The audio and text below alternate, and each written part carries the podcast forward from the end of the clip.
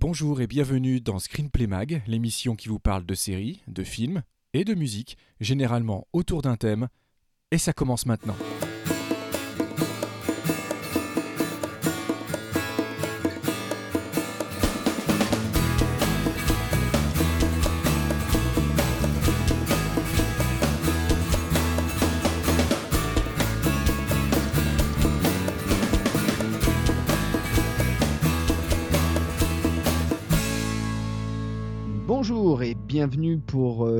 Screenplay Mag, épisode 12. euh, toujours euh, et comme d'habitude euh, en compagnie de, de, de, de l'autre duettiste de lui, là. cette, de cette émission, de, l'autre là, l'ami Vivien, Vivien Lejeune, comment vas-tu?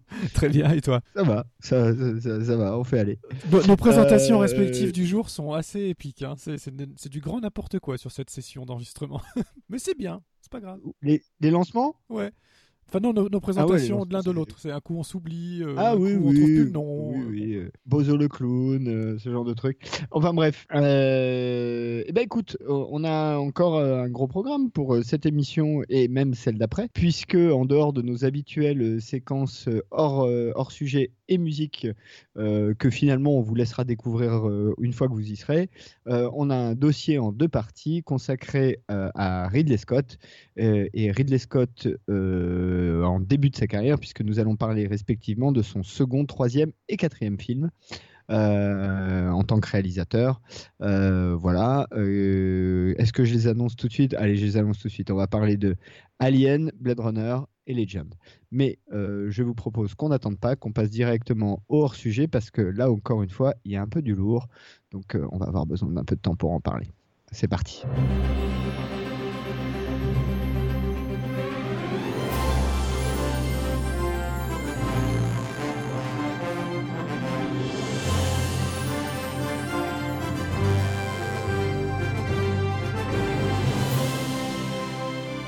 Voici donc le moment tant attendu, tant attendu, tant attendu de nos hors-sujets. Et euh, j'avoue que le hors-sujet que tu nous as prévu m'a un petit peu pris par surprise euh, ce matin. Euh, puisque j'ai découvert les premières images grâce à toi ce matin. J'avais pas vraiment entendu parler du projet, juste un peu comme ça en sourdine, mais je n'avais rien vu.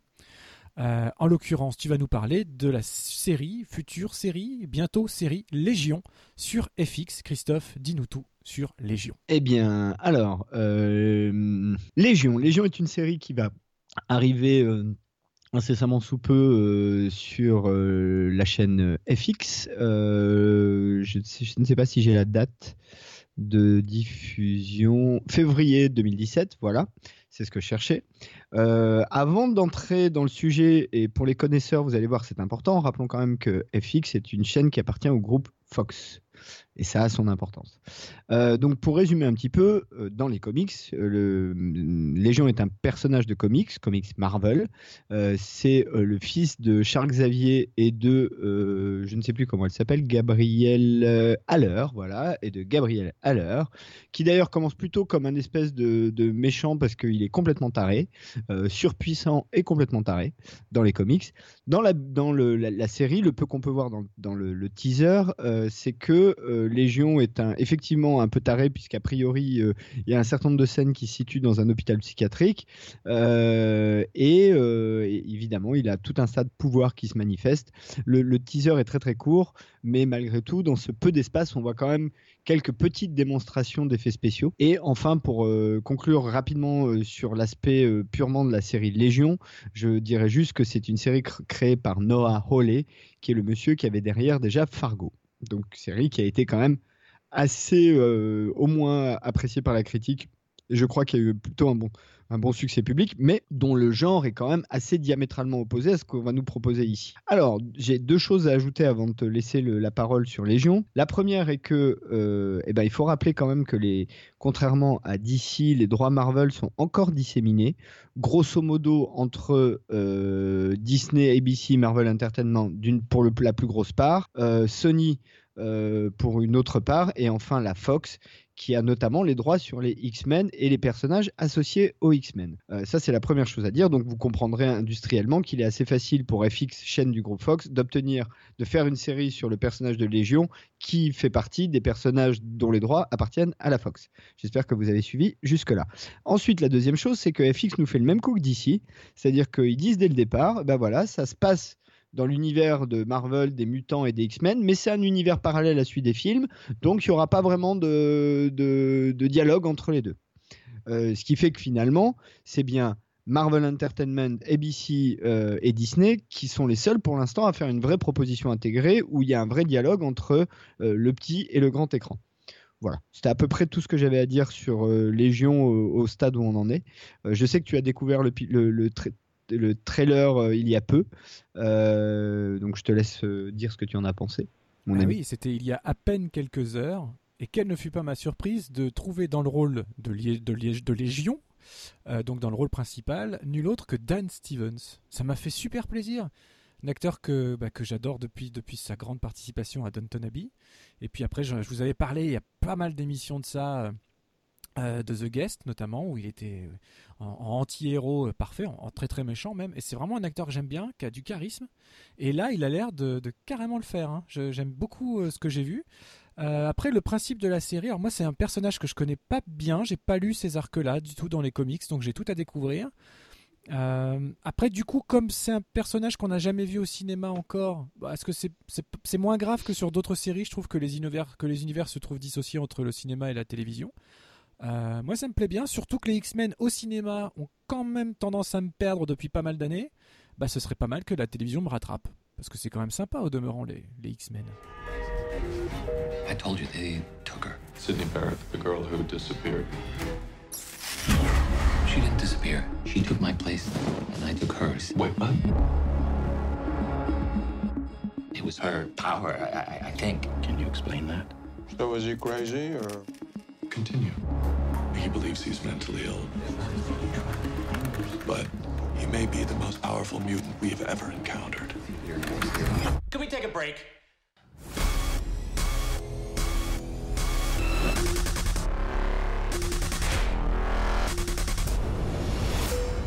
Look at me. I, I know what I am.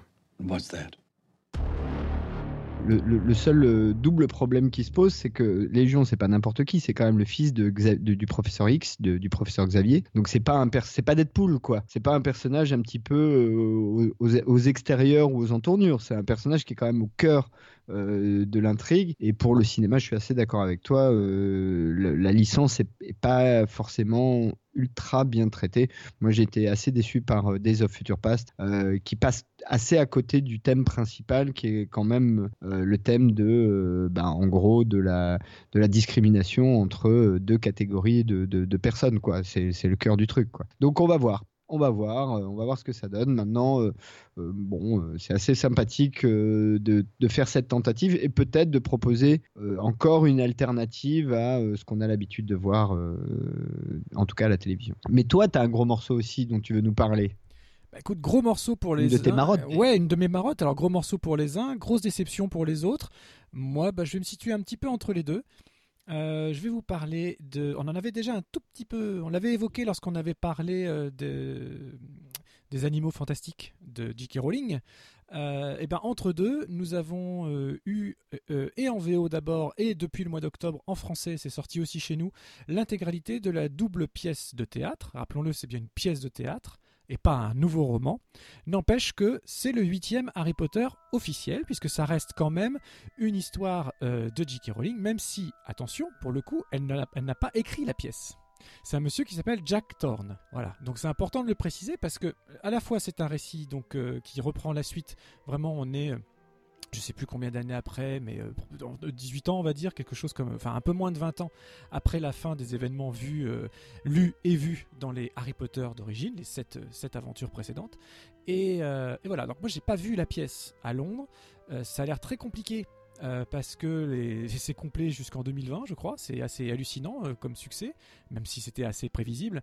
Euh, ce qui est assez intelligent en termes de programmation, c'est que, euh, comme la pièce est en deux parties, mais c'est pas jouer pendant six mois la partie 1 et puis les six mois d'après la partie 2. C'est-à-dire que chaque semaine, les deux épisodes euh, se, succèdent. C'est-à-dire qu'on peut voir, par exemple, la partie 1 en, matinée, ils appellent ça, en milieu d'après-midi, et la partie 2 en soirée. Ou alors faire deux soirs de suite avec partie 1 en soir 1, partie 2 en soir 2. Enfin, c'est plutôt bien pensé. on a moyen de voir l'histoire entière soit dans la même journée, soit dans la même semaine, soit quand on veut. En tout cas, pas, il n'y a pas à attendre que le deuxième chapitre sorte.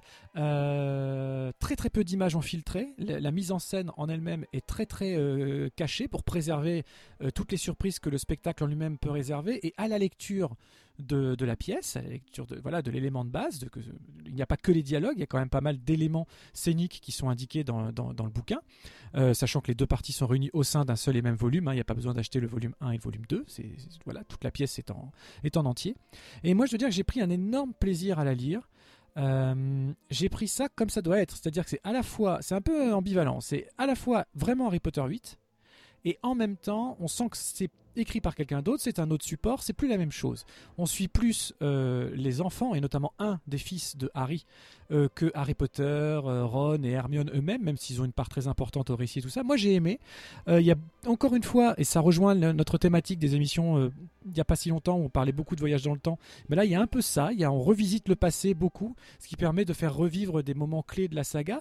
et là où beaucoup de gens ont été déçus parce qu'ils ont trouvé que le récit, le, voilà, c'était un scénario un petit peu redondant. En fait, non, c'est redondant par rapport à des romans, mais là, en l'occurrence, c'est encore une fois une pièce de théâtre, une double pièce de théâtre. Donc c'est la première fois que le personnage prend vie sous ce support-là, et que donc des événements du passé, et en l'occurrence plutôt des bouquins, faut essayer de se sortir les films de la tête, euh, viennent prendre une nouvelle vie euh, sur scène. Et de ce que j'en ai lu, et donc pas vu, euh, il y a l'air d'avoir des, effets de mise en scène assez grandioses, des décors assez beaux, des beaux costumes. Enfin, on peut s'imaginer la, la, surproduction qu'on peut avoir pour une licence de cette envergure et de surcroît à Londres. Voilà, donc euh, je, n'ai aucun doute sur la qualité du, spectacle en lui-même. Après, l'histoire peut paraître effectivement un petit peu redondante, mais en gros, juste pour vous la faire courte, on suit l'histoire du, fils du plus jeune fils d'Harry Potter qui euh, suit un petit peu le même, euh, cheminement avec la plateforme de fait trois quarts, qui doit aller pour la première fois à Poudlard et tout ça. Sauf que contre, toute attente, le Choixpeau l'envoie à Serpentard. Donc à partir de là, euh. on revisite un peu tout. Donc il y a, moi j'ai trouvé que c'était un beau récit sur la sur l'amitié qui continuait entre les personnages qu'on connaissait déjà, un beau récit sur le rapport père-fils et la difficulté de vivre dans l'ombre euh, d'une figure paternelle aussi connue que, que celle d'Harry Potter pour le monde des sorciers, mais on pourrait rapprocher ça à plein euh, à plein de, de, fils d'acteurs, de, de, fils de réalisateurs ou tout ce qu'on veut, voilà. Donc il y a une belle parabole là-dessus, une belle recherche, une histoire qui pour moi tient la route. Après, je sais que beaucoup de gens ont été déçus parce que justement, c'est pas un roman, donc ça se lit très très vite. C'est assez expéditif comme style, mais en même temps, c'est une pièce, c'est conçu comme ça. moi, j'ai passé un très bon moment. On parle déjà d'adaptation euh, possible au cinéma en trois nouveaux films avec ou pas le cast d'origine, ça, se discute. Pourquoi pas À mon avis, c'est si s'ils allongent, les dollars, ça devrait être possible. Et pourquoi pas Ce serait pas bête. L'histoire, euh, voilà, pour moi, l'histoire a tenu la route et j'ai passé un très bon moment euh, à lire ça. Toi, tu l'as pas encore lu, hein, je crois, Christophe. Non, pas lu, pas vu. Euh, juste deux remarques quand même. Ils sont quand même forts hein, parce que quand tu connais les prix des places de théâtre à Londres, euh, tu dois quand même t'en taper deux pour voir le truc en entier. Donc c'est quand même économiquement parlant, c'est pas mal. Parce qu'en revanche, euh, en termes de décor et de cast, ça doit être le même. Enfin, globalement, ils font des économies d'échelle sur les décors et le cast c'est le même. Donc euh, voilà, ça c'est la première chose. Et la deuxième chose, bah ouais, une pièce de théâtre c'est prévu pour être incarné, euh, c'est pas prévu pour être lu ou même, euh, tu vois. Donc tant, tant, que tu les as, tu l'as pas vu incarné par des acteurs sur une scène, euh, tu peux avoir qu'une une vision limitée et l'histoire est finalement assez secondaire. Ça va être ce qu'en font euh, les acteurs et la mise en scène qui va donner du corps et de l'intérêt au truc. Mais euh, la plupart des grandes pièces de, de, théâtre ont quand même des histoires, à part peut-être chez Shakespeare, assez, assez, assez simples, quoi, voire simplistes. c'est pas l'objet, quoi.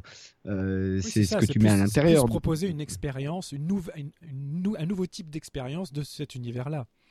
C'est pas autre chose. Mais euh, oui, pourquoi pas. de toute façon, euh, c'est tellement juteux Harry Potter que ça va être exploité jusqu'à la corde, que ce soit bien fait ou pas. Alors, les gens, euh, et je pense que J.K. Rowling, même si elle n'a pas écrit, elle, surveille quand même de près les petits, donc elle veille à, ce que tout ça garde une certaine cohérence. Ah, l'histoire reste d'elle, hein. l'histoire reste d'elle, entendons-nous bien. C'est quand même elle qui décide de l'avenir de ses personnages. Oui, et puis elle était un peu occupée à écrire justement les animaux fantastiques et où les trouver. donc, puisque rappelons-le, hein, c'est elle qui a écrit le scénar du film. donc là, elle avait du boulot là-dessus. Après, moi, je commence à être un peu. Sur, déjà sur l'exploitation cinématographique, euh, je suis assez réservé, notamment sur les quatre derniers films, euh, ou donc les deux derniers livres, euh, bon, ou juste les trois derniers, je sais plus. Il y a que le dernier qu'ils ont fait en deux parties. Oui, il y a que le dernier. les trois derniers. le Prince de sang mêlé et les Reliques de la mort. déjà, les Reliques de la mort, en termes de roman, je trouve que c'est le moins bon des sept. Et en termes de film, je trouve que c'est définitivement le moins bon des 8. Euh, donc bon, euh, à voir. Mais, euh, mais bon, ça reste un truc énorme, quoi. Harry Potter, bon, je, Petite anecdote, euh, j'ai été dans un hôtel euh, à Shanghai euh, où parmi leur suite de luxe, ils ont une suite Harry Potter où le propriétaire de l'hôtel s'est fait chier à racheter des vrais accessoires des films. Donc quand tu es locataire dans cette suite, bon, qui coûte un bras hein, évidemment, voire les deux, tu, tu, dors au milieu d'accessoires qui ont servi sur les films, les premiers en l'occurrence, les Columbus, les films Harry Potter, dont un, un grandeur nature. Sympathique. Tout en latex, très, euh, très Hensonien le Dobby. Un vrai quoi. un vrai en latex. Mais voilà, donc euh, pour te dire à quel point euh, dans un truc qui a rien à voir, enfin pas au fin fond de la Chine parce que c'est à Pékin, mais en Chine, dans un hôtel qui est même pas un truc de grande marque, tu as quand même du Harry Potter. Donc c'est pour te dire à quel point l'impact euh, sur la, culture euh, contemporaine euh, est important. Donc définitivement, la pièce, bah, ça, moi, ça m'étonne pas que ce soit blindé jusqu'en 2020, vraiment pas. Oui. Et à mon avis, après 2020, ce sera juste moins blindé, mais ça continuera à tourner. Ça, c'est le genre de truc, ça tourne 15 ans. Oui, puis après, ça va être monté à Broadway. À mon avis, on l'aura à Paris en version française un beau jour. Il n'y a pas à s'inquiéter. Hein. Tout le monde aura l'occasion de voir Harry Potter and the, Cursed, and the Cursed Child à un moment ou à un autre. Ouais. Bon bah écoute, je te propose qu'on passe à notre dossier parce qu'alors là en revanche on a du lourd, il y a beaucoup de choses à dire. Eh euh, on a quand même des films euh, importants euh, qui, au moins pour deux d'entre eux, ont définitivement marqué l'histoire du cinéma, pas moins que ça. donc bah, je te propose qu'on y aille. Personne ne nous entendra parler, tu crois? Ouais, ouais. Bon, en même temps, on pourra toujours rêver de moutons électriques. C'est une option, c'est légendaire. bon, allez, on y va.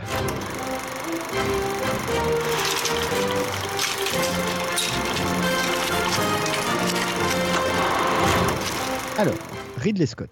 Déjà, peut-être, on peut commencer par dire que Ridley Scott n'est pas américain mais anglais, quand même. oui, c'est bien de le rappeler, quand même. Oui, il faut quand même le rappeler. Euh, que euh, c'est pas non plus un monsieur tout jeune parce qu'il est né euh, en 1937.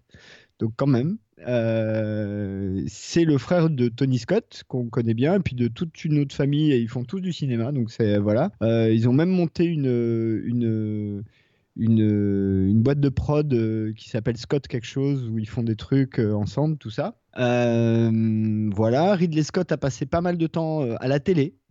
et son premier long métrage pour poser quand même le personnage date de 77 donc pour, que quand même qu'on ait des éléments de comparaison, c'est l'année de ses 40 ans. Donc euh, nous, on voit ça comme un très vieux film, entre guillemets, un jeune réalisateur, mais Ridley Scott, quand il fait Les Duellistes, qui est son premier film, euh, qui, rappelons-le rapidement, hein, est un film qui dépeint parallèlement l'avenir, enfin la vie de deux personnages euh, interprétés par David Carradine et Harvey Kettle pendant les guerres napoléoniennes qui se croisent pendant plusieurs années. voilà. Euh, film qui a été très remarqué, même si à revoir aujourd'hui, bon, on s'ennuie un peu. Mais enfin bref. Euh, mais voilà, il a, attendu quand même 40 ans avant de faire son premier long métrage. Et les trois films dont on va parler euh, dans, dans ce, dans ce thème, Alien, Blade Runner et Legend, sont, ont été faits entre 79 et 85, donc sur une période assez courte de 6 ans. et je pense constitue encore aujourd'hui ce que le mec a fait de mieux. Oui, c'est ça. Ce qui est marrant, c'est qu'ils se euh, suivent en plus. Ils se suivent, c'est-à-dire qu'il a arrêté le tournage de l'un pour entamer l'autre. Donc, euh, et on les a pas retenus Même pour si ça. C'est ça qui est marrant. Euh, voilà. Après, il y, a quelques bons films, hein, fort heureusement, mais je trouve qu'il a rarement égalé et particulièrement Blade Runner, sur lequel je pense qu'on passera beaucoup de temps. autant Et ce qui est intéressant aussi, on va le voir, c'est que au moins pour Alien et Blade Runner et un petit peu pour Legend, il s'est retrouvé pas par hasard sur les projets, mais c'est pas des projets qui lui tenaient forcément hyper à cœur, genre le truc que, que, tu as au cœur pendant des années. Euh, Alien, définitivement, euh, bah, il est venu un peu par hasard dessus. Et Blade Runner, c'est euh, presque parce qu'il il était, il était sur un autre projet, en l'occurrence Dune.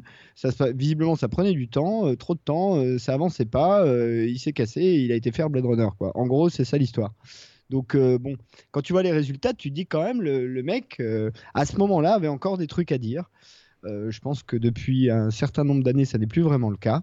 Euh, mais en tout cas, à ce moment-là, il avait définitivement des trucs à dire et il a fait quand même des films qui ont, qui ont marqué l'histoire du cinéma. Et peut-être avant qu'on rentre dans le, le, cœur du moteur, euh, toi, Ridley Scott, euh, c'est quelqu'un que tu as suivi, que tu as aimé, que tu as peut-être interviewé d'ailleurs, je ne sais pas. Non, j'ai jamais eu, non, j'ai jamais eu cette chance. Non, non, pas du tout. Mais en revanche, oui, bien sûr que j'ai suivi. j'aime pas tout, hein, soyons honnêtes. J'aime pas tout ce qu'il a fait. Qu'est-ce que je retiendrai en dehors des trois? Parce que forcément. Blade Runner restera euh, non seulement euh, le meilleur film de Ridley Scott, mais un des meilleurs films de tous les temps qui m'a été donné de voir. Donc euh, c'est un petit peu compliqué. Je suis d'accord avec cette affirmation. Il, est vraiment vraiment à part. Après, moi j'ai beaucoup aimé, j'ai beaucoup aimé Gladiator pour le coup. au moment où c'est sorti, ça faisait très longtemps qu'on n'avait pas eu de de péplum comme ça avec autant de, panache. Le choix de Russell Crowe qui était, qui était bien, ça m'avait beaucoup plu à l'époque. je l'ai pas revu depuis. J'avais beaucoup aimé son Kingdom of Heaven aussi après. Euh, Thelma et Louise, bien sûr. Euh, mais après, je suis pas. Euh, moi, Prometheus, on en reparlera quand on parlera d'Alien. J'ai été vraiment très déçu par ça. Exodus, pour moi, c'est son, c'est une insulte, c'est une insulte et au cinéma et à l'entendement. The Martians. Mais c'est pas son pire film, je trouve. Hein. Moi, 1492, je le trouve encore pire qu'Exodus. alors, 1492 hein. est, pas bon, ça c'est clair. Et puis après, il s'est complètement dispersé.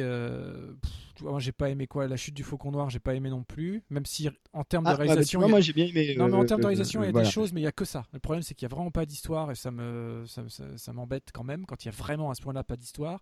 Sauron Bain des Bois, je l'ai juste pas compris. En gros, hein, pour, ah, moi non simple. Plus. Je vraiment je comprends pas. Euh, ah, vraiment là, j'ai pas compris. Voilà. Et puis. Euh, mais en revanche, euh, il y en a un que t'as pas cité que moi j'aime bien, c'est Black Rain. Alors Black Rain c'est pas mal et le Hannibal, il y a graphiquement des choses intéressantes aussi. le film est pas bon, je trouve, mais il y a graphiquement des quelques séquences vraiment très réussies. Mais bon, on fait pas tout un film avec des Le problème, c'est que c'est vraiment un film qui souffre d'un scénario totalement indigent. Et euh, c'est rare dans ma bouche que je le dise, mais là, vraiment, ça plombe le film ah euh, lourdement. quoi. Parce que bon, le cast est pas mal, c'est pas trop mal tourné, euh, mais ça part dans tous les sens, ça n'a pas de, ça pas de enfin, c'est mal monté, c'est très mal monté quand même, Hannibal, faut bien le dire, parce que tu as des scènes, des fois, qui suivent, tu, tu comprends pas pourquoi, enfin, il y a un moment donné, t'es paumé, tu comprends même plus où t'es dans le film et à qui tu parles et qu'est-ce qui se passe, quoi. Donc, euh, bon, seul sur Mars, je me suis franchement fait chier. Ah, pas moi. Alors, franchement, j'ai passé un ah. plutôt bon moment. Vraiment.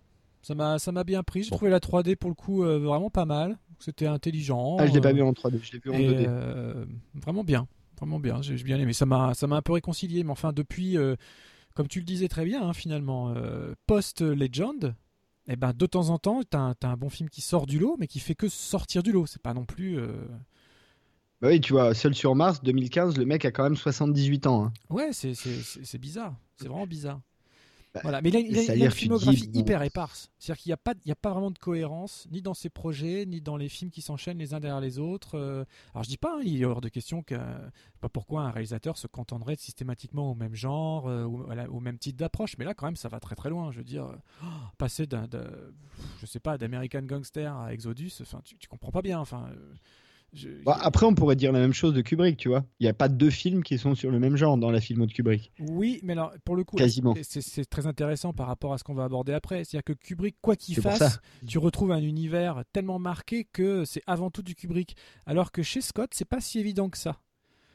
Même s'il a, il a, il a, sa voilà, il a, il a sa façon d'appréhender les choses, il a, il a sa façon de cadrer, sa façon d'en rajouter plein d'éléments à l'image, notamment il y a beaucoup de, petits, des, beaucoup de petites choses qui volent un peu tout le temps partout, ça on en reparlera surtout sur Legend, mais c'était aussi le cas, c'est quelque chose qu'il a reproduit par exemple avec Gladiator, il y a toujours soit de la neige, soit de, euh, voilà, des, des, la cendre, du vent, la cendre. Enfin, il y a toujours quelque chose pour remplir l'image. Alors, il n'avait pas encore les lens flares à la Gigi Abrams, mais lui, il a, il a son truc à lui, c'est un peu ça. et mais ça, ça n'en rend les choses que plus intéressantes. Mais c'est vraiment un cas à part. Ça, ça, vaut le coup qu'on s'arrête dessus. sachant bah, qu'Alien, Alien, c'est son deuxième long métrage, comme tu le disais. Ça suit les duellistes qui est effectivement un petit peu compliqué à regarder aujourd'hui, mais qui est quand même bien construit, je trouve, qui a, une, histoire solide uniquement sur la base de deux personnages. Et euh, là, Alien nous embarque dans un truc qu'on n'avait encore jamais vu dans l'espace. Ouais, c'est hum, comment dire ça?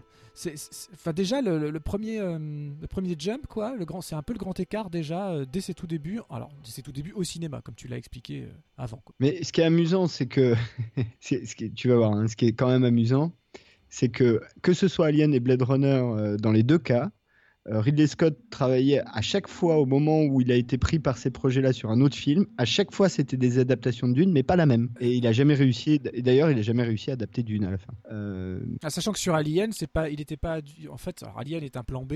À l'origine, il devait, euh, il devait adapter Tristan Isolde. Tristan Isolde. Voilà. Tristan Isolde.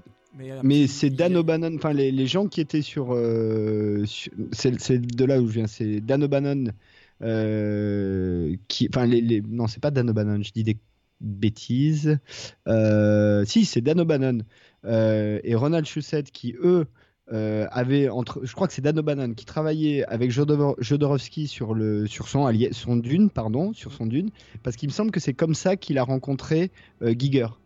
Dan O'Bannon et qu'ensuite Dan O'Bannon a présenté Giger à Ridley Scott qui a décidé de prendre les créatures de Giger pour faire les aliens. Et en revanche, après, euh, Ridley Scott a bossé sur le Dune de, produit par De Laurentiis, qu'il a fini par lâcher et qui sera repris par Lynch. Par, David Lynch, exactement. On est raccord. Ça y est, c'est bon. Les wagons sont rattachés. Non, non, mais tu, vois ce que je veux dire. Mais à chaque fois, il y a Dune au milieu, quoi. C'est ça qui est incroyable, c'est que dans tous les cas, il y a Dune au milieu. Bah, allons-y sur Alien d'ailleurs.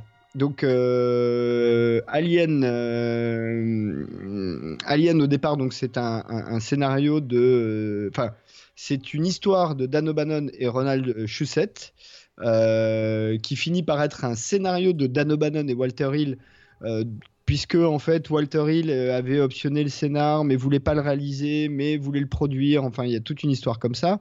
Bref au sortir des duellistes Ridley Scott veut réaliser une adaptation de Tristan et Isolde qui d'ailleurs à ce jour n'existe toujours pas euh, peut-être ce qui, euh, finalement a été euh, le résultat de ça, on y, viendra en fin d'émission. En émission 2, ce sera Legend, enfin d'une certaine manière, hein, un petit peu bizarre. bref, Ridley Scott n'arrive pas à avancer sur son Tristan et Isolde. On lui propose Alien, il décide d'y aller.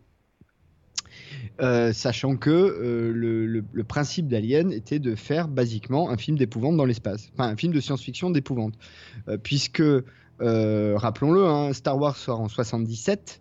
C'est un carton immédiat et évidemment tous les studios veulent leur Star Wars. Euh, donc euh, le, studio qui produit, alors que je vous dise pas de hein. bêtises, donc ils veulent ils veulent leur film de SF et ils vont pour le scénar de, de O'Bannon et Hill réalisé par le jeune Ridley Scott, certes prometteur mais quand même jeune réalisateur quand même, avec quand même un casting plutôt solide, mais euh, pour l'époque, euh, enfin un casting intéressant, je trouve. Hein. Euh, aujourd'hui, il y a quasiment personne dans le casting qui est qui est inconnu, à l'exception peut-être de Yafet Koto, mais sinon il y a Tom Skerritt, John Hurt, Sigourney Weaver, Veronica Cartwright. Ah non, mais elle, non plus, on l'a peut-être un peu oublié. Ian Holm, qui a qui a quand même un des rôles les plus intéressants du film avec Sigourney Weaver. oui, c'est ça, c'est une période où, tout, où, tout, le monde a eu envie de faire son Star Wars, mais sans jamais faire du Star Wars. Et c'est comme ça qu'on s'est retrouvé avec, des, avec toute une succession de films. Alors, soit là, dans le cas d'Alien, euh, volonté de, tendre vers le film d'horreur. Euh, Disney s'y risque aussi avec Le Trou Noir. Euh, qui a rien du tout d'un Star Wars, qui est même pas un space up, hein, qui est plutôt un truc assez cérébral, assez sombre, voilà, même s'il y a quand même quelques combats de robots, etc. on a eu quoi? On a eu 2001, on on a eu plein de choses comme ça, et finalement personne n'a fait du Star Wars, mais grâce au succès de Star Wars, c'est quand même très rigolo. Ouais, euh, peut-être faut juste préciser aussi que Dan O'Bannon, c'est un vieux copain euh, de John Carpenter, euh, puisqu'ils ont si... ils se connaissent depuis l'université et ils avaient signé ensemble le script de Dark Star, qui est donc le premier film euh, de John Carpenter, qui est une espèce de truc potage dans l'espace tout mal fait, mais qui mérite le coup d'œil. Hein. Si vous êtes cinéphile, ça mérite d'être vu au moins une fois dans sa vie. Et où déjà, d'ailleurs, dans Dark Star, il y a une espèce d'extraterrestre un peu bizarre euh, et pas très sympathique. Et sachant que pour euh, Alien, il y, y, a trois références un petit peu qui sont cités. Euh, alors, je crois que c'est pas Ridley Scott, mais je suis pas sûr. Mais je crois que c'est pas Ridley Scott. C'est euh, La chose d'un autre monde euh, de Howard Hawks. Enfin, c'est pas Howard Hawks officiellement, mais c'est Howard Hawks, qui est donc le film original qui redonnera ensuite le The Thing de, de John Carpenter. et notamment sur le fait que ce sont en gros une compagnie privée en exploration qui se retrouve confronté à une créature euh, pas très sympathique. Euh, la planète interdite, dans lequel euh, là également il y a une créature qui élimine les membres d'équipage quasiment les uns après les, autres. Et un autre film que en revanche je n'ai pas vu qui s'appelle La planète des vampires, qui est assez connu, hein, mais moi je l'ai pas vu. Moi non plus je l'ai pas vu. voilà, ben voilà. Mais je, je, pense que la planète interdite et le et, le, et, le, et la chose d'un autre monde peut-être plus déjà. bon, qui sont des films des années 50-60, hein, donc vous attendez pas à voir du sang et des tripes. Hein, euh, ça reste du, de l'horreur gentillette quand même à cette époque-là. Euh, même si la planète interdite existe en couleur, ça je suis sûr, mais je pense pas hein, que la chose d'un autre monde soit en couleur. Moi j'ai le souvenir d'avoir vu en noir et blanc. Euh, en revanche, la planète interdite, je l'ai vu en couleur. une, référence que tu as pas citée, mais pour moi, alors c'est pas du tout un film de, SF, mais pour moi, Alien, ça, ça, ça ça tend surtout vers les dents de la mer. Oui, ah bah alors ça c'est comme ça que Ridley Scott l'a vendu au studio. Il a dit on va vous faire Jaws dans l'espace. C'est-à-dire qu'on va vous mettre un alien qu'on verra pas beaucoup, comme on vous mettait un requin qu'on voyait pas. Et justement dans les deux cas c'est ça qui marche. C'est marrant. Euh, comment, on peut, comment on peut aborder ça? Euh, Peut-être en rappelant ce qu'est Alien, parce que ça nous paraît tellement évident qu'on le rappelle pas, mais euh, l'équipage du. Alors, le, Nostromo, qui est un vaisseau spatial commercial, revient d'une mission où il a fait de l'extraction de, je sais plus si c'est du minerai ou un liquide, mais enfin, de, de ressources plein et euh, dans son chemin de retour sur Terre, euh, où euh, l'ensemble des passagers sont en, sommeil artificiel cryogénisé, enfin peut-être pas cryogénisé d'ailleurs, mais en sommeil artificiel, ils sont réveillés en plein milieu de course par un signal de détresse qui vient d'un planétoïde que personne ne connaît dans un endroit que personne ne connaît, ou d'ailleurs personne ne vous entend crier. Et euh, et euh, on leur rappelle qu'ils ont le devoir de porter assistance à tout ce qui peut ressembler à un SOS. Donc ils décident d'aller voir sur le planétoïde ce qui se passe. Ils y vont, ils y découvrent euh, un immense, gigantesque autre vaisseau spatial extraterrestre venu d'une civilisation que personne ne connaît, et dans les entrailles de celui-ci, des œufs tout dégueulasses, dont un des membres de l'équipage aura la mauvaise idée de s'approcher, du coup de se retrouver avec une espèce de, de créatures arachnides collées sur le visage. Euh, ils remontent dans leur verso. Euh, la créature arachnide finit par se décoller, mais entre-temps, elle avait pondu un petit neuf dans le bide du monsieur. Le petit neuf est clos. En sort une créature qui est basiquement le prédateur ultime euh, et qui va massacrer gentiment tous les membres de l'équipage, à l'exception d'un seul, et fort heureusement, puisque euh, même si on sait aujourd'hui que même mort, elle vit encore, euh, elle en a quand même fait trois euh, de son, du vivant de Ripley, c'est-à-dire le personnage de Sigourney Weaver, qui s'en sort pour refaire Aliens, puis Alien 3, puis Alien Résurrection, et sans doute la verra-t-on dans Alien Covenant, réalisé par le même Ridley Scott l'année prochaine. Ai-je bien résumé Oui, oui, c'est marrant comme ça fait beaucoup moins peur quand c'est toi qui raconte, quand c'est toi qui raconte comme ça. Ah, et j'ai omis le, j'ai omis le, le, le subplot, la sous-intrigue importante, c'est que derrière tout ça, évidemment, du côté de la Terre, il y a la compagnie, mettez des guillemets, euh, qui est donc la, boîte qui, euh, qui commandite les extractions de minerais, une boîte privée, euh, qui visiblement conspire un peu pour que ce vaisseau-là soit à ce moment-là, à cet endroit-là, reçoive ce signal-là, aille voir et si possible ramène ce qu'il a ramené. Et ça au travers d'un des personnages de l'équipage. Fourbe personnage. Mais... Un fourbe personnage. Enfin, on peut le dire, le film a 30 ans. oui, on va arrêter de ménager des euh, effets de suspense sur Alien, ça sert plus à rien. donc, euh, via le personnage de H, qui s'avère ne pas être un être humain, mais un androïde. Voilà, et c'est Yann Holm, en l'occurrence. Et c'est Yann Holm. Mais qui d'ailleurs ne le joue pas comme ça. Donc euh, quand tu es spectateur et que tu vois le film pour la première fois, tu aucun moyen de savoir. Hein. Il le joue vraiment de manière très euh, humaine. Hein. Oui, tu te fais vraiment avoir. pour le coup, tu te fais avoir. T'as aucun moyen de savoir. Et, et, cela explique par exemple dans Aliens que Ripley est une mauvaise réaction quand elle se rend compte que le, personnage de Lance Eriksen est lui-même un androïde. Bah voilà, c'est bien résumé. voilà, bah voilà. Euh, que peut-on dire sur Alien? Euh, Beaucoup de choses, je t'en prie. Peut-être toi, tu as des trucs euh, dont tu veux parler absolument tout de suite Ou par quel bout on le prend, Alien? Bah, Trempons-le par la queue et trempons-le dans, dans l'huile et je sais pas ce qu'il en sortira. non, non, bah, je sais pas, la créature, l'univers. Rien, ça résiste à tout. Voilà, l'univers d'Alien, quoi. tu, citais, tu citais Giger tout à l'heure en introduction. Absolument. il faut aussi citer Moebius. Euh, Absolument. Jean Giraud. Alors non, dans ce cas-là, il faut en citer deux. Hein. Il faut citer Mobius et Chris Foss. Voilà, euh, qui ont été les premiers à travailler sur euh, le design, le design global, pas de l'alien en tant que tel, mais un petit peu global de voilà pour les dessins de préconception graphique autour du film et tout ça.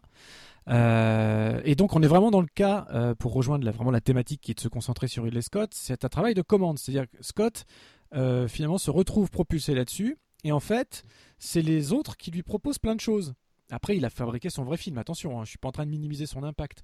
Mais euh, en fait, c'est un mot qui revient souvent quand on fait un peu des recherches sur Alien ou quand on voit les making-of et tout ça, c'est que beaucoup de gens disent qu'ils ont voulu essayer d'éduquer Ridley Scott. C'est le mot qui est engagé euh, comme ça, qui, est rigolo. Donc en lui, montrant par exemple les films dont tu parlais tout à l'heure, etc. Euh, et, donc ce qui est marrant, c'est que pour la petite anecdote, tous les films dont tu parlais, par exemple euh, Terror from Space, from Beyond Space et tout ça, en fait, il les a pas aimés du tout. Il a refusé de s'en inspirer. En revanche, lui, il a tout de suite dit, on va aller plus vers l'horreur et je veux faire non pas, alors effectivement, il y avait les dents de la mer dans l'espace, mais aussi Massacre à la tronçonneuse. C'est une de ses grandes références. Oui, c'est ça. Oui, absolument. Euh, et, c'est vrai que c'est ça qui marche. C'est-à-dire Alien, avant d'être un film de science-fiction, c'est vraiment un film d'horreur avec un décor clos, un espèce de huis clos, plongé dans, des éléments très très sombres, avec une menace permanente qu'on ne voit jamais ou très peu. Et qui pour le ben, coup a un euh, design magnifique quand tu la vois. Alors aujourd'hui, on a un terme hein, pour ça. On dirait qu'Alien, c'est un survival horror. Euh, c'est vraiment ça. Euh, c'est vraiment typiquement ça. Euh, alors juste pour, pour préciser, hein, Giger, Jean Giraud, enfin Moebius, pardon, et Chris Foss étaient tous les trois impliqués sur le projet de Dune de Jodorowsky. Et d'ailleurs, si vous avez l'occasion de voir, euh, le, voire même de, vous procurer le documentaire qui a été fait sur ce film qui n'a jamais vu le jour, euh, l'affiche qui sert de jaquette est un dessin de Chris Foss, qui est très reconnaissable. Euh, qui est très reconnaissable pour ses designs de vaisseaux spatiaux. en gros, hein, tous les gens qui ont une quarantaine d'années et qui ont lu de la SF aux éditions essentiellement J'ai lu dans, dans les années 80-90 ont vu des dessins de Chris Foss sur à peu près toutes les couvertures. Voilà, c'était, il était assez connu pour ça. Moebius, bon bah c'est euh, dessinateur de BD français euh, qu'on connaît bien, c'est Lincal, c'est, euh, mais c'est aussi Blueberry, hein, sous le, nom de JG. voilà. Et Moebius n'a pas travaillé sur Alien. Alors c'est amusant parce que il était impliqué sur un autre film qui s'appelle Les Maîtres du Temps, un dessin animé de René Laloux. On fera sans doute un jour d'ailleurs une émission sur les trois grands longs métrages de René Laloux, la, planète, la planète sauvage, Les Maîtres du Temps et Gandhar. Euh, qui euh, d'ailleurs à chaque fois implique un grand dessinateur. Et Moebius dit lui-même qu'il depuis il le regrette. Euh, voilà. Et enfin, Giger. Alors Giger, c'est beaucoup plus intéressant parce que il semblerait, d'après ce que j'ai lu, que c'est bien Ridley Scott qui a fini par choisir Giger pour le design de l'univers, en tout cas étranger, et surtout de la créature. Euh, ils se sont rencontrés euh, à Zurich, puisque Giger est suisse, euh, il faut le dire quand même. Donc, c'est, je dirai un mot sur Giger après. Giger est suisse, il a été visiter Giger, il a été convaincu par cet univers-là et a décidé que l'univers de Alien était l'univers visuel de Giger. Et quiconque connaît un peu le travail de Giger se rend compte à quel point ces deux univers sont, sont et, et, c'est les mêmes quoi. Euh, et dernier mot sur Giger. Euh, donc euh, Giger, je l'ai dit, était suisse. Il vivait dans une petite ville de Suisse et, plus précisément du Valais, qui, du canton du Valais qui s'appelle Gruyère, qui est donc la ville où on a créé le, fromage, hein, voilà, qui est un petit village fortifié, mais qui est intéressant parce que en dehors du sympathique petit village fortifié, on peut y visiter un musée Giger, dans lequel il y a tout un tas de ses travaux qui sont exposés, et juste en face, il y a un bar Giger dont tout le design a été fait par lui. Donc tu as des espèces de, de chaises où tu as l'impression de t'asseoir sur un facehugger. Euh, enfin, vraiment, tu es dans cet univers-là euh, complètement. quoi. Euh, pour y avoir été, je peux vous confirmer, c'est très très sympa.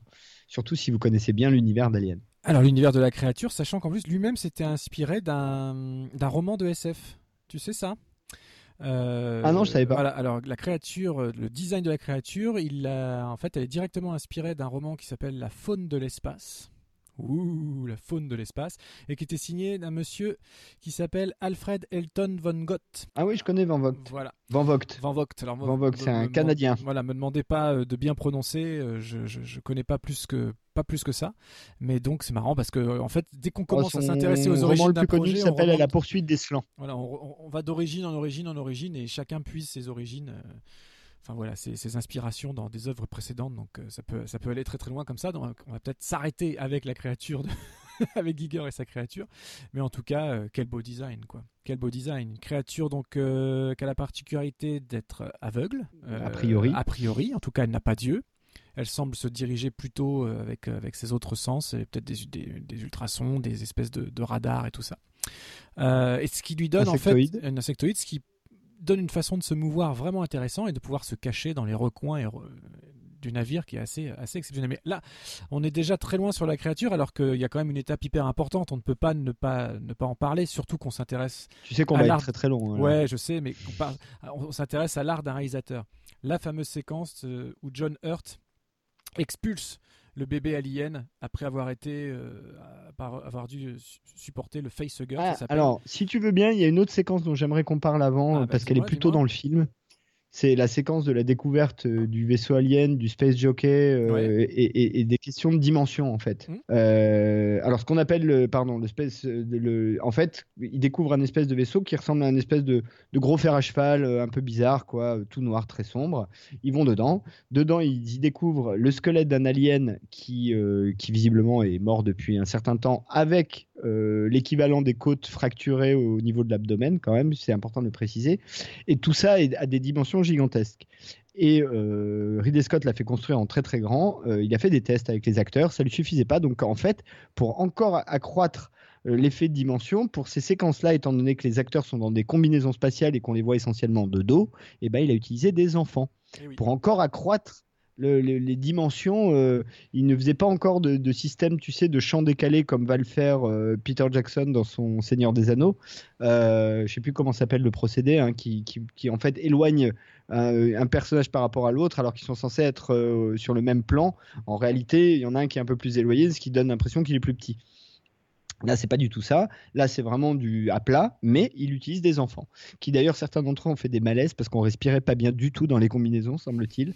Euh, mais, mais voilà. Donc avant, voilà, avant de rentrer là-dedans, et, je dois avouer que cette scène de découverte euh, du vaisseau spatial, etc., c'est peut-être ce qui te fait vraiment rentrer dans le film, puisque avant, tu es quand même dans un truc beaucoup plus euh, euh, standard, alors que là, déjà, tu rentres dans, dans, l'univers visuel de Alien à ce moment-là. quoi. Et je t'en prie maintenant pour le, le, la naissance de notre petit Alien, le premier. Bah oui. Ah, quel beau moment on, on, parle, au-delà de la mise en image, on parle de la mise en scène euh, dans le cadre d'un réalisateur, euh, voilà, et de, de, Ridley Scott en l'occurrence. Donc c'est une histoire qui est assez connue, mais impossible pour nous de ne pas, de ne pas la citer. Euh, en fait, au moment de tourner la séquence, donc rappelons-le, pris de, donc il se réveille, John Hurt se réveille d'un coma le temps où il était, où il avait le facehugger sur la tronche. Et euh, pendant un moment, on pense que tout va bien, qu'il est guéri, il a faim, il mange, ils sont tous à table, il est souriant, etc. Quand il commence à être pris de convulsions, d'avoir très très mal au ventre, euh, juste à la suite, jusqu'à la suite qu'on connaît, c'est-à-dire que bah, il finit sur la table, euh, le bide, le bide transpercé de l'intérieur par bébé alien qui veut sortir. Ça, c'est l'accouchement, l'accouchement des étoiles, on appelle ça. c'est un peu violent et donc voilà, la scène est emblématique, tout le monde l'a vu. Euh, mhm. Les plus cinéphiles d'entre nous euh, connaissent l'histoire, mais ce qu'on, pour, pour, ceux qui ne le sauraient pas, seuls euh, Ridley Scott et John Hurt étaient au courant de ce qui allait se passer. C'est une scène filmée en multicaméra Et aucun des autres comédiens ne savait ce qui les attendait. Donc en fait, ils, ils réagissaient à au jeu de John Hurt, donc ils étaient juste au courant que ça allait mal se passer, qu'il allait avoir mal au ventre, etc. Mais aucun ne savait qu'il y avait tout un process de- d'effet spécial qui était, qui était prêt. Personne ne savait qu'un alien allait sortir du ventre. Personne ne savait qu'ils allaient se prendre comme ça du sang et des tripes sur la tronche. Donc les réactions qu'on peut voir à l'image de surprise et d'écœurement sont réelles. Oui, absolument. Voilà. Donc ça, c'est quand C'est même le un- syndrome euh, William Friedkin, ça. Tu Voilà. connais l'histoire Oui, euh, oui. de l'exorciste. tout à fait. Euh, le- l'histoire du coup de téléphone. Putain, ce mec est taré quand même. Non, non, mais euh, bah, je, je la raconte vite fait. hein. Ah oui. Euh, William Friedkin, dans, dans une scène de l'exorciste, euh, devait. Il y avait, en fait, le, le- le père Carras euh, reçoit un coup de fil. Le, le téléphone est en premier plan, le père Carras est en arrière-plan. Et il doit sursauter. Il a fait plusieurs tests et ça marchait pas, donc il a un peu laissé tomber. Ils ont re-shooté la chaîne, sauf que William Friedkin, pour le re-shootage, a pris un flingue chargé, s'est mis à 2 mètres de l'acteur qui jouait le père Carras, et au moment où le téléphone est censé sonner, a tiré. Donc, le, juste dans les oreilles de, de l'acteur. Donc, le mec, la, la réaction de surprise qu'il a, en fait, c'est la réaction de surprise qu'il a à entendre un coup de feu. Un coup de feu à 2 mètres derrière lui. Voilà. Il l'a Voilà pas, il bien du pris du tout. Hein. Il l'avait pas bien pris du tout. Non, non, non, non, il l'a très très mal vécu, mais de toute façon, tout le monde déteste William Friedkin, donc ça c'est simple. Euh, comme tout le monde Et déteste comme tout le monde, Scott, Ridley Scott, j'allais dire, voilà, ça fait une on- bonne ouais, transition. tout on l'a pas dit, mais, euh. Euh, Ridley Scott a des relations assez exécrables avec la plupart des gens avec lesquels il travaille euh, en dehors des membres de sa propre famille. Euh, Il y a une histoire assez célèbre avec euh, Harrison Ford sur le tournage de Blade Runner. Ils se sont profondément haïs pendant l'ensemble du tournage. Bon, sachant que Harrison Ford était aussi dans une période post-Star Wars. En gros, où tout était possible et où je pense qu'il avait un peu le melon aussi. Il y avait un peu de ça aussi, mais quand même, quand même. Alors, je ne sais pas au juste si effectivement Harrison Ford avait ou pas euh, le melon, euh, comme tu le dis, sur le tournage de, de Blade Runner à cette époque-là.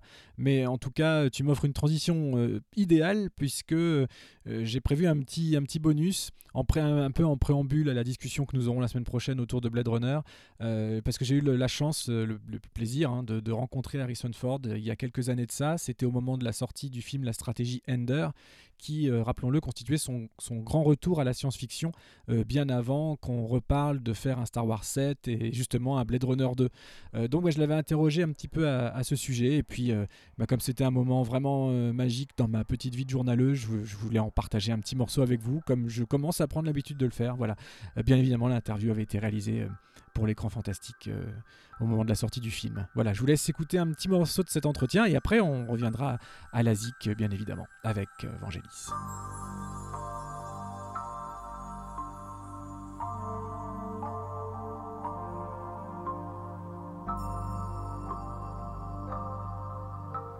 Renouer avec la science-fiction a-t-il été quelque chose de particulier?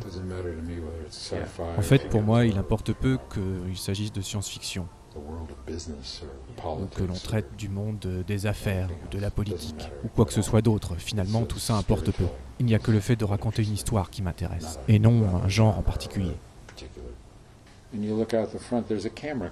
de toute façon, dès que vous regardez en face de vous, vous voyez un caméraman derrière l'objectif. Et derrière lui, il y a encore neuf autres gars en train de manger leur sandwich et de vous regarder. De même, il y a aussi l'équipe euh, l'équipe du son. Est-ce que c'est un problème? Non, bien sûr que non, ce n'est pas un problème. C'est là qu'entre en jeu justement votre imagination. Et vous le faites non pas parce que vous ne voyez pas, mais vous le faites en fonction de ce vers quoi vous vous focalisez.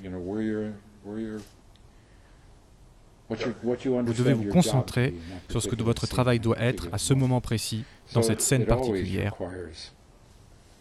Il s'agit toujours d'imaginer les murs qui ne sont pas là. Du coup, le fait qu'il y ait un, un fond vert à la place n'a aucune espèce d'importance. Quoique dans le cas présent, il y avait beaucoup d'éléments physiquement présents sur le plateau. Tout était réellement là. Le- les ordinateurs ne sont rentrés en jeu qu'afin de créer une extension à cet univers et au décor. Comment avez-vous travaillé avec le réalisateur, Gavin Hood? Quel genre de conversation avez-vous eu avec lui? Comment avez-vous abordé la phase de pré-production? J'ai dit oui, chef. You're a milita- military man. Puis je n'en ai fait qu'à ma tête. C'est vraiment quelqu'un de très intelligent et de particulièrement généreux. Je pense que nous avons travaillé ensemble très facilement.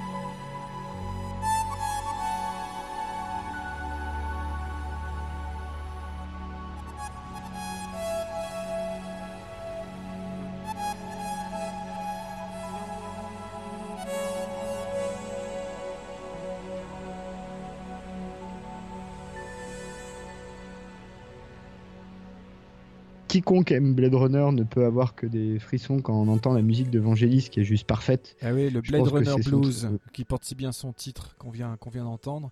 Euh, frisson, je veux dire, avec ou sans image. Mais c'est la force de, c'est la force d'un mec comme euh, comme Vangelis d'ailleurs, avec ou sans image, ce qui est pas si souvent le cas que ça en termes de musique de film. Euh, moi, j'adore euh, et le morceau qu'on vient d'entendre et toute la BO de, de, Blade Runner. On en reparlera en détaillant le film, mais là, on voulait juste se faire plaisir en en passant, euh, en en passant cet extrait. Et puis, juste, juste dire que Vangelis, beaucoup, il est souvent décrié. En fait, il a eu une période où c'était cool de faire du Vangelis, de faire du synthétiseur entre la fin des années 70 et le début des années 80. Et très vite, c'est un instrument qui a été assez stigmatisé et, et moqué. Donc, quand il fait Alexandre Legrand pour Oliver Stone, tout le monde lui tombe dessus euh, parce qu'il finalement il a fait une musique comme avant. Euh, sur un film qui ah bah, avant ça il y a 1492 déjà hein, qui est déjà un, peu un problème euh. ouais mais dans les deux cas je trouve la musique très bonne moi parce que la musique de 1492, quand tu juste, juste tu l'écoutes, bah c'est un superbe album de Vangelis. Il n'y a pas de problème. Tu as, une invitation au voyage, c'est épique, il y a des beaux thèmes, une belle orchestration, entre guillemets, une synthétisation. Euh, l'utilisation des voix est intéressante. Enfin, c'est un, beau voyage. D'ailleurs, c'est pas pour rien qu'on l'a entendu autant. Euh, un peu à droite, à gauche, dans le moindre documentaire, la moindre émission, enfin tout, reprenait 1492. Euh, Moi, c'est un univers que j'aime, que j'aime beaucoup, vraiment, et on, conclura l'émission sur un extrait qui est un peu moins évident, un peu moins connu. Euh, voilà. Mais toi, quel est ton avis? Alors, pas sur Blade Runner, parce que je le sais, dans Blade Runner, en gros, on aime tout, mais sur Vangelis de manière un petit peu plus générale. Eh ben non, c'est lié justement, parce que moi, en revanche, je fais partie des gens qui aiment pas trop Vangelis en général. Et d'autant plus que souvent, on a utilisé euh, ce son-là pour générer un espèce d'effet, euh, comment dire, d'effet euh, de, de, contraste avec le sujet. C'est typiquement le cas dans Alexandre. Un peu moins dans 1492 parce que là, pour le coup, la musique d'Evangélis se veut un peu moins. Enfin, c'est du synthétique et en a moins l'air d'une certaine manière. Enfin, je sais pas comment le dire autrement mais euh, par exemple les chariots de feu, euh, voilà, ce genre de film. Et, pour moi, il n'y a que dans Blade Runner où il y a une adéquation parfaite entre bon la musique, Vangelis sait faire de la musique, alors là là-dessus la question se pose pas, mais le, son qu'il utilise et l'univers dans lequel il est utilisé. Et l'un ne va pas sans l'autre. C'est-à-dire que, euh, bon, j'ai écouté la BO de Vangelis de Blade Runner toute seule des centaines de fois facile. Mais ce que je veux dire par là, c'est que cet euh, univers néo-noir euh, futuriste fonctionne très bien avec ce son synthétique, mais en même temps qui utilise parfois euh, des, des, mélodies un peu, un peu old school. Et du coup, ce, ce, fin mélange-là, il fonctionne très très bien. Et bah voilà, quant à ce, ce plan euh, d'ouverture, enfin c'est pas tout à fait le plan d'ouverture, mais où tu as euh, ce Los Angeles avec euh, ces immeubles qui crachent des flammes et la musique de Vangelis derrière, moi dans la seconde je suis dans l'univers quoi. J'ai pas besoin de plus que ça pour entrer dedans. Ça me suffit. Et, ça, sans la musique, ça marche pas. Sans, l'image, ça marche pas. Il faut les deux. Donc euh, pour moi, c'est Vangelis, c'est l'homme de Blade Runner. Et ça reste pratiquement que l'homme de Blade Runner, parce que les autres BO, je les écoute vraiment pas, mais alors pas du tout. D'accord. Non, moi tu vois, j'écoute, j'écoute ces, non seulement ces BO, mais peut-être plus aussi ces, ces compilations. C'est vrai qu'il y en a sorti beaucoup, beaucoup, beaucoup, où on retrouve ses thèmes principaux, non seulement pour les films, mais aussi pour ses albums solo, parce qu'il faut pas oublier qu'il en fait plein. Il y en a même encore un qui est sorti Oui, le mois oui, dernier, oui. donc euh, c'est- il continue à travailler. hein, il s'est, s'est jamais arrêté. Et d'ailleurs, on va finir, euh, on va finir euh, dans, dans quelques minutes maintenant, puisque le temps malheureusement nous rattrape. On va finir sur une. File. c'est vrai, ça file à la vitesse de l'infini et de l'éclair. En- justement, Vangelis. Ah, attends, juste un, un petit mot alors avant que tu conclues. Euh, un petit truc amusant quand même, vous regarderez dans le générique de fin de Blade Runner le nombre de titres qui sont associés à Vangelis. Qui est euh, musique euh, créée, orchestrée, composée, produite. Enfin, il a cinq ou six titres, euh, Vangelis. Dans, dans- c'est assez drôle. Eh ben, je t'en prie, je te laisse conclure euh, tout court d'ailleurs. Je te laisse conclure le thème, conclure l'émission. Moi, je vais aller fumer une cigarette. D'accord, je fais ça voilà, tout seul, euh, comme un Oublie grand. tous les pas d'éteindre la lumière en partant. C'est ça, hein. exactement. oh mon dieu, cette émission. Je ne sais pas ce que je vais en garder au final, mais vous inquiétez pas, vous aurez une émission. Euh, eh ben on va, se- quitter. Alors justement, Vangelis est surtout connu, et à mon, sens trop connu pour son côté grandiloquent. C'est un peu ce qu'on disait justement, qui était un peu, qui lui a porté préjudice parce que euh, le style Vangelis, c'était un peu voilà la facilité entre guillemets, hein, la facilité épique, euh, voilà. Eh ben, on va finir en douceur sur euh, un film de 1984 euh, qui était réalisé par, que je dise pas de bêtises, Roger Donaldson avec euh, Mel Gibson et Anthony Hopkins et c'était un remake des Bounty, des révoltés du Bounty. Forcément, si on vous en parle, c'est que c'est Vangelis qui était à l'œuvre. Et pour le coup, il a proposé quelque chose, une musique vraiment minimaliste, purement atmosphérique, atmosphérique, c'est dur à dire, et surtout très peu thématique. Et en même temps, c'est envoûtant, c'est lancinant, c'est un main title qui gagne euh, progressivement, un peu comme le, comme le bateau qui avance, etc. Enfin voilà. Et euh, moi, c'est un morceau que j'aime énormément. Euh, ma femme aussi, donc du coup, voilà, petite spéciale dédicace. Coucou Milly, c'est pour toi. On va finir l'émission avec le main title de The Bounty. Euh, profitez bien. On vous retrouve la semaine prochaine pour la suite de notre preuve par 3 que Ridley Scott est, aussi chiant qu'il est grand, si on peut le dire comme ça. Euh, voilà, donc on vous dit merci les amis de, de j'allais dire de Season 1. Allez, ça existe encore, alors on les cite aussi. Euh, mais surtout de Radio VL, Alexandre Le Train et les chroniques de Cliffhanger Co avec notre ami Fred, Fredo Tepper. On t'aime et merci de nous héberger et tout ça, tout ça. Et à bientôt, j'espère, autour du micro. Euh, Christophe Bricot qui est parti fumer sa clope, on l'embrasse aussi parce qu'on l'embrasse jamais dans cette émission, donc il n'y a pas de raison. Et euh, comme il le dit si bien d'habitude, je vous dis à la semaine prochaine. Et bonjour chez vous. Ciao les gens.